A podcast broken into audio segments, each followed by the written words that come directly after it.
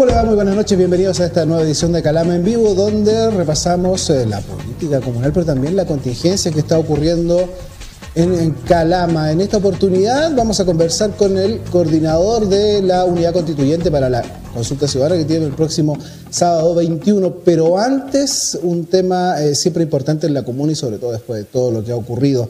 Eh, estamos con Milton Olave Escobar, es el director del Hospital Carlos Cisterna, a quien le agradecemos estar junto a nosotros. Director, gracias por estar aquí. Muchas gracias a ustedes por la invitación, Osvaldo. Yo feliz de acudir a esta invitación y eh, disponible para la comunidad siempre.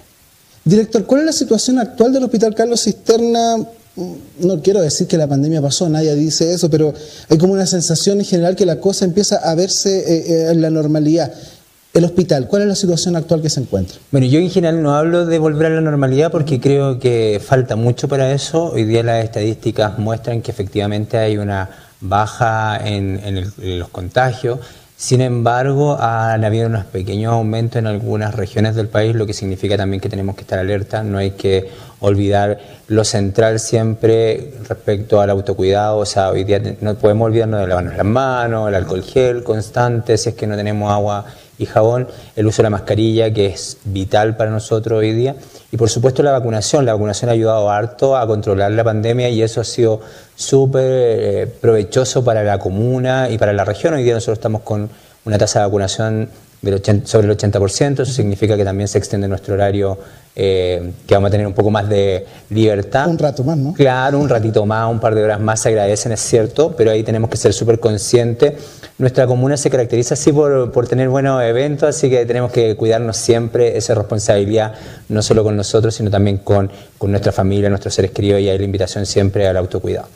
El, el hospital, para contestar un poco tu pregunta, está... Eh, la verdad que estamos tratando de reiniciar, digo yo, porque en el fondo tomar las la acciones eh, habituales del establecimiento no es fácil. Nosotros hicimos separaciones de la urgencia, eh, ocupamos algunas dependencias que teníamos destinadas a otras situaciones, eh, en temas de salud propiamente tal. Hoy día tenemos que estar volviendo un poco a la habitualidad. Uh -huh. Eso siempre mirando la posible alza de, de los contagios pensando siempre en que podríamos volver a tener una, una, ola que nos permita, no nos permita seguir funcionando. Hoy día nuestra perspectiva está en el desarrollo de la actividad quirúrgica y la actividad de los policlínicos, de tal forma que la población de la provincia esté atendida como corresponde. El director subrogante del Servicio de Salud, eh, específicamente ayer, eh, anunció una especie de reestructuración o vuelta, como dice usted, le nombró usted, un reinicio de eh, las eh, prestaciones de los distintos centros de salud de, de las regiones, específicamente el Hospital Carlos Cisterna. Estamos hablando de listas de espera, cirugías que, se, que, que, quedaron sin hacer. ¿Cómo se va a realizar ese proceso, director? Bueno, nosotros estamos trabajando hace un tiempo ya en proyectar el tema de las listas de espera. Eh, la lista de espera se ha engrosado precisamente porque no se han hecho las prestaciones, no, no, es, fácil hacer funcionar los pabellones cuando las camas críticas han estado al tope durante mucho tiempo. Sin embargo, tenemos algunas estrategias. Nosotros hemos trabajado no solo como provincia, sino que también eh, a nivel regional. Tenemos una, comunicación constante con nuestro hospital de referencia, que para nosotros de derivación queda Antofagasta, pero también hemos sido súper colaborativos con, el hospital que nos dio a nosotros, que en este caso es Tocopilla. Tocopilla también tiene su lista de espera y ahí a nosotros nos toca resolver también la lista de espera de ellos, así que tenemos un trabajo que hemos comenzado ya con el director de Tocopilla. Eh, obviamente apoyados por el director del servicio, Enrique Bastía, eh, para nosotros trabajar de alguna manera los pabellones de Tocopilla con personal nuestro. Esa es una primera cosa, de tal forma que la derivación de, los pacientes de Tocopilla no sean eh, totalmente al hospital de Calama, sino que también podamos resolver allá. Pero acá en el establecimiento nosotros tenemos cuatro pabellones hoy día, dos de ellos están orientados a urgencia. Sin embargo, ya tenemos una planificación respecto a cómo partir con esto. Yo no, no te podría dar fecha exacta porque mm. primero tenemos que resolver, eh, acuérdate que nosotros estamos todavía con, con, en una etapa crítica, que para nosotros eso te, termina en septiembre, a fines de septiembre. Sin embargo, como ya ha bajado la cantidad de contagio y las camas eh, críticas se han ido desocupando un poco, tenemos un poco más de libertad para ir trabajando listas de esperas quirúrgicas. Y eso lo vamos a ir haciendo en la medida que tengamos disponibilidad de camas. Por otro lado, tenemos la atención del policlínico, que también tiene que ver con lista de espera. Sí, claro. Entonces, ahí lo que estamos tratando de hacer es de programar efectivamente nuestra, nuestras atenciones. ¿Qué pasaba en el hospital antiguamente y que era de los reclamos que yo recibí en, en, mis salidas a terreno de nuestros usuarios, sobre todo de las representantes del COSOC, era que todos los meses las personas que tenían una lista, una hora pendiente, tenían que ir a pedir su hora. Entonces eso pasaba porque nosotros teníamos la agenda mes a mes abierta. O sea, yo abría eh, agosto y solo funcionaba con agosto y no estaba mirando el resto de las agendas disponibles de nuestro hospital. Hoy día lo que yo instruí es que se abrieran las agendas del año de tal forma que podamos programar efectivamente de aquí a diciembre lo que podemos hacer y con eso vamos a tener una mirada completa de este año y a fines de año vamos a estar abriendo ya todo el año 2022 para que podamos programar y nos hagamos hacer ir a nuestros usuarios más de una vez al establecimiento o cuando no sea necesario. Director, y para todo ese proceso, eh, más allá de lo ya realizado. ¿Está el personal necesario? Mm, se lo pregunto porque cuando uno revisa el portal de empleos públicos, el Hospital de Calama siempre está con concursos y siempre está llamando eh, personas. Entendemos históricamente que traer profesionales de la salud a Calama siempre ha sido difícil, pero ahora en el contexto de pandemia nos da la impresión que puede ser mucho más. Entonces, claro, usted nos cuenta esta reestructuración y, está perfecto y es lo que todos los calameños esperan, ¿no? Eh, pero ¿está el personal para, iniciar ese proceso, estos concursos estos que se están realizando? Mira, nosotros tenemos todavía disponibilidad de reemplazo y cargos que estamos llamando. Eh, es súper importante que la comunidad sepa que todos nuestros procesos son a través de empleos públicos. Ahí estamos eh, en la página www.empleospúblicos.cl, van a poder ver nuestro, nuestros concursos, nuestros llamados.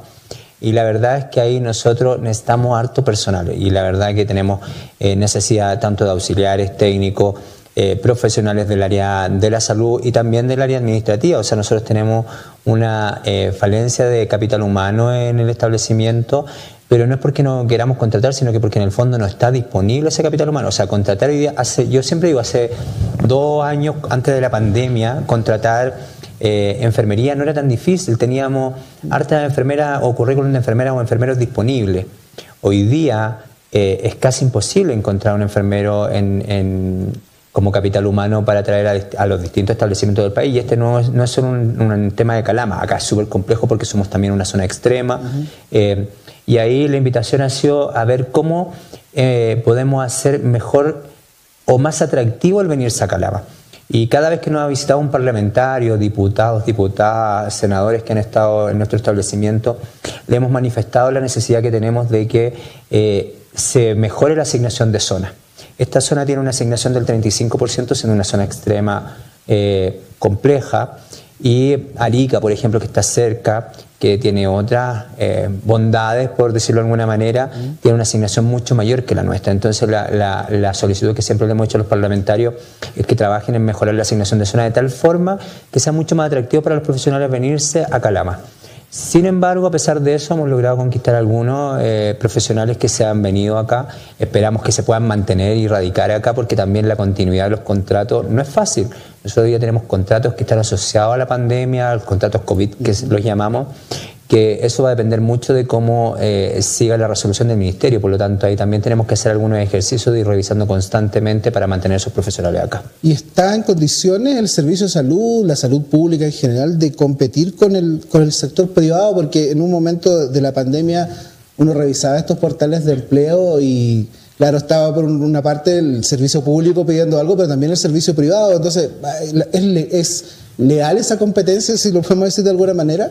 ¿Puede competir el servicio público? No, yo, yo creo que, que ahí la, la, competencia va por otro lado. Eh, yo creo que en cuanto a renta, yo siempre, desde que llegué yo dije, nosotros deberíamos tener una estandarización de renta del personal eh, clínico que deberíamos tener en nuestros establecimientos de salud, tanto privados como públicos. Eh, nosotros no podemos entrar a competir en ese ámbito. Sin embargo, yo creo que el profesional que tiene que mirar es la continuidad también de, de las tareas que ejecuta o de las acciones que puede ejecutar. Hoy día no hay ningún establecimiento de mayor complejidad en la provincia que el nuestro. Y, yo me siento súper orgulloso hoy día de liderar este establecimiento porque además la infraestructura que tiene el Hospital Carlos Cisterna es de lujo, o sea, es el edificio más atractivo de la comunidad, de verdad, yo lo digo eh, mirándolo bien objetivamente. Y por otro lado, el equipamiento que tiene el establecimiento también es un equipamiento de nivel de clínica. Por lo tanto, cuando hablamos de resolutividad, el profesional tiene que mirar no solo la renta, sino que cómo va a continuar, porque la pandemia va a pasar y después eh, vamos a tener sobre valoración a lo mejor de, esos cargos que están hoy día en el ámbito privado. el personal, la infraestructura, eh, sin duda mejoraron bastante de lo que los, los calameños conocemos, el antiguo hospital al nuevo hospital. Sin embargo, en ocasiones ocurren eh, reclamos, eh, hay observaciones de parte de la ciudadanía con respecto a las horas de farmacia, que hay que timbrarlas primero, después subir al segundo piso, lo mismo en la entrega de horas de exámenes. Eh, en redes sociales, bueno, es habitual, ¿no? Que a veces aparecen esos reclamos. Eh, ¿Qué se le dice a la comunidad, director, con respecto a eso? Porque, claro, la comunidad siempre es demandante, ¿no? Eh, es exigente en torno a, la, a la atención que ellos esperan. Esto también tiene un contexto de pandemia, de recursos, de todo. Sí, mira, yo siempre digo que todo es susceptible de mejora. Nosotros hemos recibido, yo la verdad para ser honesto no estoy atento a las redes sociales en ese sentido, sino que a las conversaciones que yo puedo tener con el COSOP, que es el Consejo Consultivo del Hospital, y también en las distintas reuniones que tenemos con la comunidad.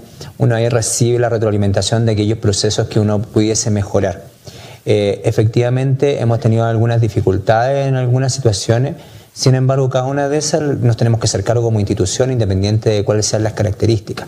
El tema de farmacias lo estamos trabajando ya, hay un requerimiento del COSOC, como les decía, respecto a, mejorar el proceso de entrega de los medicamentos.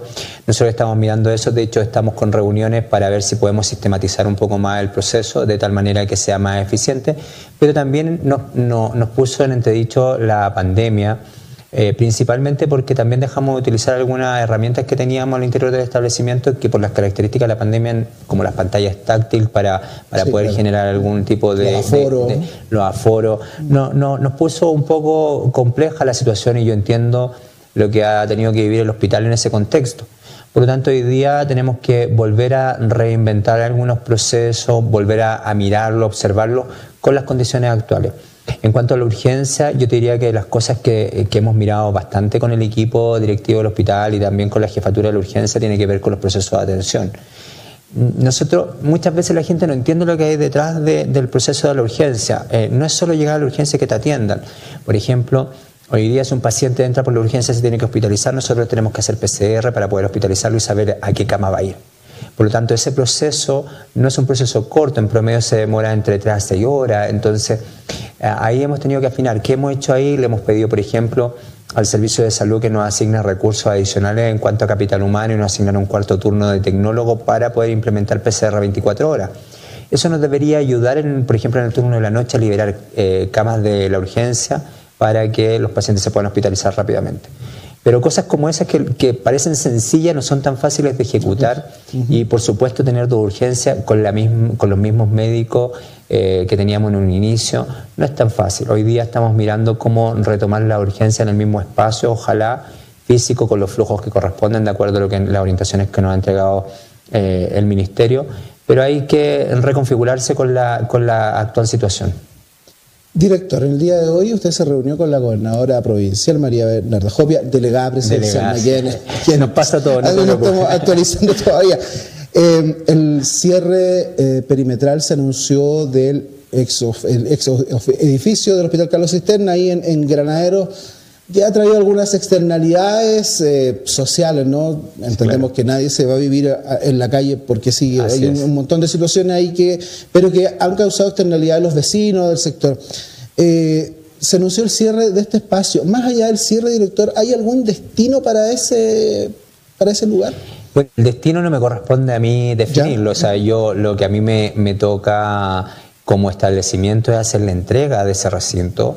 Este recinto eh, se dejó de utilizar en el año 2018 por el establecimiento cuando se asumió el, nuevo, la nueva infraestructura que tenemos hoy día como Hospital Carlos Cisterna. Y hoy día lo que estamos haciendo en el fondo es eh, terminando el proceso de entrega. Eso significa que eh, eh, terminando ese proceso se le entrega al servicio de salud que, en el fondo en nuestro, nuestra jefatura y ahí se ve a otro nivel el destino del edificio. Yo la verdad que ahí no podía comentarles cuál va a ser el destino final porque como te digo no corresponde a, lo que me toca a mí como director del establecimiento.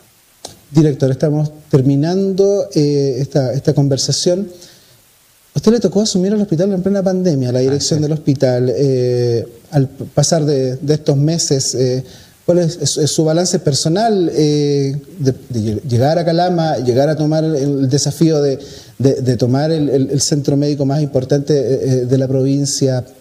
¿Por qué se queda en, estos primeros meses? Una, un bonito desafío yo estoy muy contento en Calama. Todo el mundo me pregunta si estoy contento o no, pero yo eh, de verdad que estoy contento. contento. Sí, me gusta, de hecho me, gusta Calama, me han tratado muy bien. Eh, yo le agradezco la disponibilidad siempre al hospital. Yo creo que el hospital tiene tremendos profesionales, eso es lo primero. Hay un valor agregado en el establecimiento que tiene que ver con el compromiso.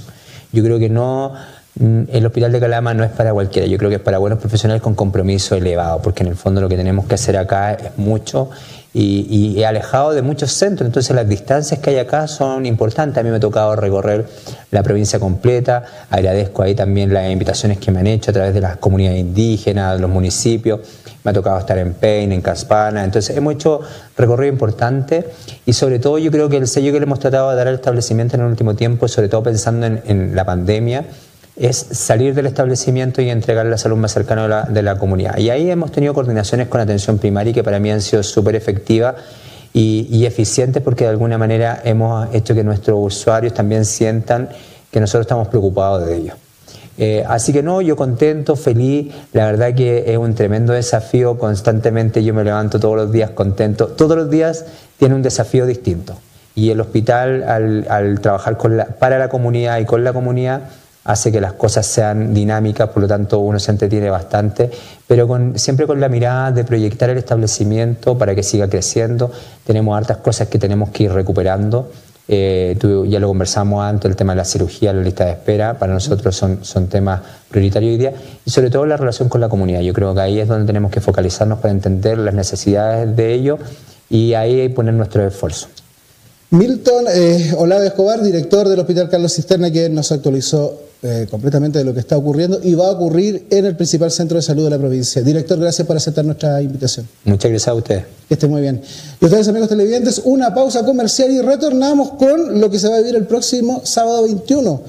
La consulta ciudadana de la unidad constituyente. ¿Cuánta gente irá a votar? Muchas dudas hay sobre este proceso y las revisamos después de una pausa comercial aquí en Calama Televisión.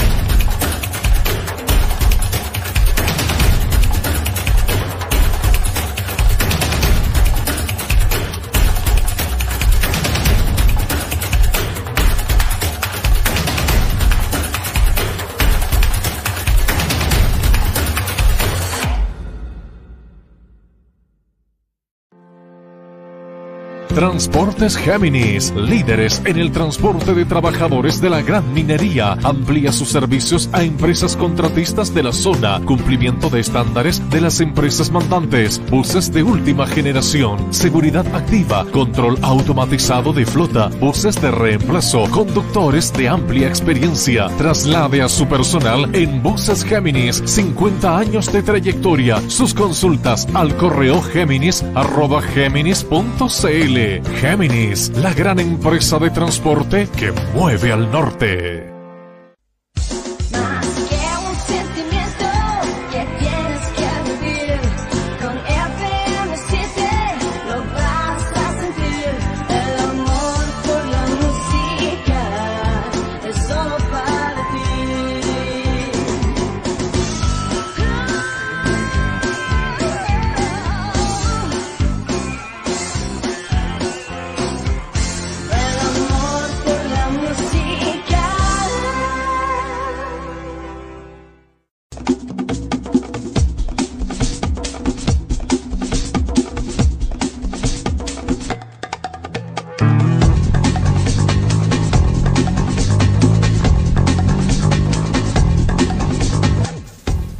Anunciamos al inicio de nuestro programa, el próximo sábado, 21 de agosto, vamos a tener un nuevo proceso democrático en el país. Esta vez es la consulta ciudadana de la unidad constituyente que también busca su carta a la elección presidencial del próximo mes de noviembre.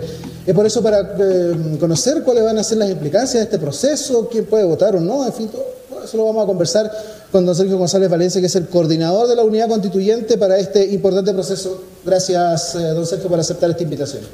Muchas gracias a ti Osvaldo por invitarme y buenas noches, buenas noches a toda la comunidad loína, calameña. Eh, bueno, este es un, desafío que eh, la unidad constituyente está llevando acá eh, en, la comuna, pero es parte de una organización que parte a nivel nacional. para darle un poco de contexto, le cuento que hay un comité de organización regional eh, posteriormente eh, se hicieron eh, comités de organizaciones comunales en la región y se constituyó también el comité de organización en la comuna, en la cual participa un representante de cada candidato para dar, digamos, confianza, digamos, a todos los que, el proceso requiere. por lo tanto, estamos en esa tarea y ya nos queda menos de una semana para poder eh, hacer las elecciones. Eh, estamos en los últimos detalles. Eh, contarle, Osvaldo, que votan en Calama la circunscripción de Calama, Chuquicamata, Chiu Chiu y Oyagüe. Por lo tanto, van a haber cuatro mesas destinadas para cada circunscripción. ¿Cuáles son los lugares de votación que van a existir en Calama para esta, consulta ciudadana? Eh, solamente va a haber un solo lugar, que es el Liceo Eleuterio Ramírez, que es el liceo comercial conocido por muchos y que está al frente del estacionamiento de la Feria Modelo. Es un lugar central donde llega locomoción desde todas partes de la ciudad para facilitarles a la comunidad en general para que puedan asistir ese día 21 de 9 de la mañana a 18 horas. Este proceso de la unidad constituyente que está el Partido Socialista, el PPD, el Partido Radical, la Democracia Cristiana, eh, Nuevo Trato y el Partido Liberal, eh, eh, busca una, la carta presidencial para noviembre. Sin embargo, no pudieron ponerse de acuerdo antes y se realiza esta, este proceso fuera de la normativa del CERVEL. ¿Cuánto ha costado organizar este, este, proceso, Sergio, teniendo en cuenta que legítimamente todos tienen la, aspiración de ganar el proceso? Correcto. Eh, bueno, la organización eh, ha sido bastante, eh, llamémoslo así, un poco dificultosa por las características de ella también, que es independiente y que son los esfuerzos de cada uno de los candidatos que está poniendo, digamos, sus redes para poder organizarlas en todo el país. Por lo tanto, acá también hago y valoro, digamos, el apoyo de todos los participantes que han estado presentes en la organización de todos los partidos de la nueva constituyente, demostrando que una vez más nosotros tenemos la capacidad de organizarnos cuando tenemos un, fin común para un bien común, que es sacar a un representante, digamos, democráticamente para que sea eh, el representante de la ciudadanía en la presidencia de la República. Hay algunos que dicen que mm, gente no militante, pero simpatizante de alguna corriente política, eh, fue a votar o por Sichel o por Boric, en el caso para influir o no en, las elecciones del resto. En este proceso de la unidad constituyente, ¿quiénes van a poder votar y participar ese, ese día? Votan todos los que están inscritos en los partidos políticos que constituyen la nueva constituyente que es el Partido Socialista, la Democracia Cristiana, el Partido Radical, el Partido por, la Democracia, el Nuevo Trato y el Partido Liberal. Y además todos los independientes que quisieran hacer presente su opinión a través del voto el día 21. Ya, entonces no hay posibilidad de que personas que militan en otro partido, llámese el partido de derecha o del Frente Amplio, lleguen ese día, o sea, no van a poder participar. Eh, no, Osvaldo, porque eh, nosotros, si bien es cierto, es eh, unas elecciones organizadas independientemente, sí estamos bajo el régimen electoral como se eligió el gobernador regional. Por lo tanto, hacemos el listado, están enlistados del CERVEL las personas que pueden votar, que son prácticamente las mismas que votaron para el gobernador regional. Con los mismos listados, con, los mismos listados en las circunscripciones que corresponden. Perfecto. Em, usted que ha estado viendo este tema organizativo, El sábado tenemos particularmente un, un hito en Calama que es este, la, la visita de la, celebración a la Virgen de Iquina.